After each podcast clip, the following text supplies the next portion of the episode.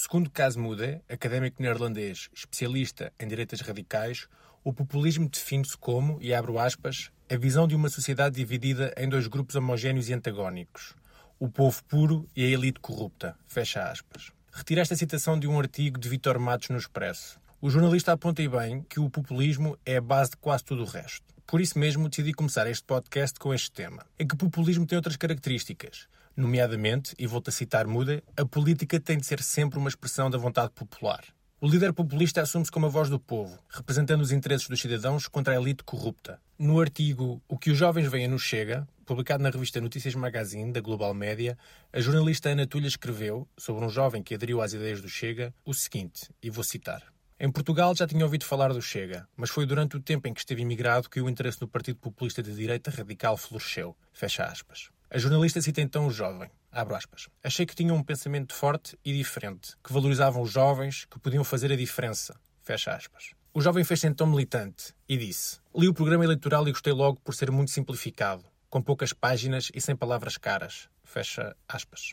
Isto foi o que Bernardo Cardeal Dias sentiu quando leu o programa eleitoral do Chega, o tal que tinha nove páginas, entretanto reformulado para as eleições legislativas de 2024. Como explica Virgílio Borges Pereira, também citado no artigo de Ana Tulha e especializado em sociologia política, além de haver uma comunicação feita com base em opiniões pouco fundamentadas, que motivam uma adesão rápida, alimentam-se visões muito simplistas e polarizadas de realidades muito complexas. Fecha aspas.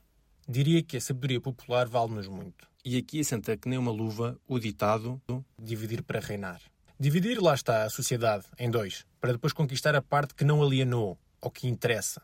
Assim, por um lado, temos uma certa idealização do povo. Por outro, o que sobra. Naturalmente sobra muita coisa, começando pelos próprios políticos, passando depois por juízes, advogados, mas também investigadores, ativistas, artistas, intelectuais, etc. Para Ventura, são estes que sujam o país. E, para concretizar o objetivo de limpar Portugal, tem de se ter mensagens condizentes com o tal povo, imaginado ou não, pois com camadas tão heterogéneas atinge sempre muita gente. Parte deste povo, e os próprios dados demográficos do eleitorado Chega comprovam, é menos instruído. E acrescenta ainda, parte será também composta de pessoas com grandes cargas horárias laborais, que não lhes permitem dedicar tempo a estudar os assuntos. Assim, e recorrendo novamente a um ditado popular, junta-se a fome com a vontade de comer, isto é, pessoas cansadas de trabalhar a ganhar pouco desenvolvem sentimentos de frustração e revolta com a sociedade. Estas pessoas são emocionalmente muito mais suscetíveis de votar em quem valida os seus sentimentos sobretudo se essa pessoa, se o candidato, apresenta soluções tão fáceis de entender. É que a política sempre foi, de certa forma, codificada, e isto tem razão de ser. A sociedade é cheia de complexidades. Por muitas críticas que se possam fazer aos deputados e governantes, pense-se, da esquerda à direita, na quantidade de informação e temas que os políticos têm de dominar. Infelizmente, não há soluções milagrosas. Em Portugal, não se passaram 50 anos de uma certa forma de proceder, nomeadamente o respeito pelas instituições democráticas e o cumprimento dos princípios do Estado de Direito, para que um comentador de futebol mascarado político possa enlamear ainda mais o sistema democrático. O que Ventura propõe não é salvaguarda dos direitos do povo, é o aproveitamento das fragilidades de um sistema para benefício próprio não podemos esquecer que temos o privilégio neste momento de que outras gerações já sentiram ou sentem ainda, infelizmente, as consequências deste tipo de políticas populistas. Vejam-se os direitos suprimidos na Rússia e na Hungria, o que está a acontecer na Argentina, onde supostamente a liberdade iria avançar.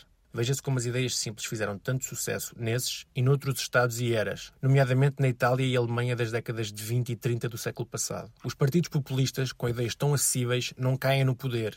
O tal povo idealizado coloca-o lá por causa da falta de informação.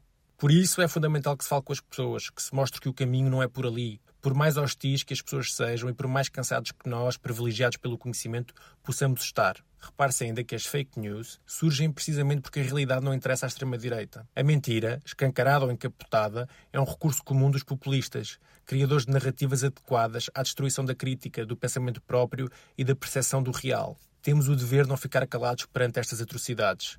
Temos o dever de sermos intolerantes com os intolerantes. O dever de garantir que os nossos direitos e valores não se esfumam em prol de assuntos que apelam aos instintos mais básicos, como achar que os deputados ganham muito ou que o rendimento social de inserção é dinheiro mal aplicado. Estes dois temas podem parecer evidentes, mas o simplismo esconde o logro em que se cai quando não há contextualização. Infelizmente, não é preciso ir muito longe para encontrarmos razão de exercer o nosso dever. Seja à mesa com a família, no café com os amigos, é nosso dever lutar pela democracia, com toda a sua complexidade, contra as ideias simples, a boa notícia é que 5 minutos basta.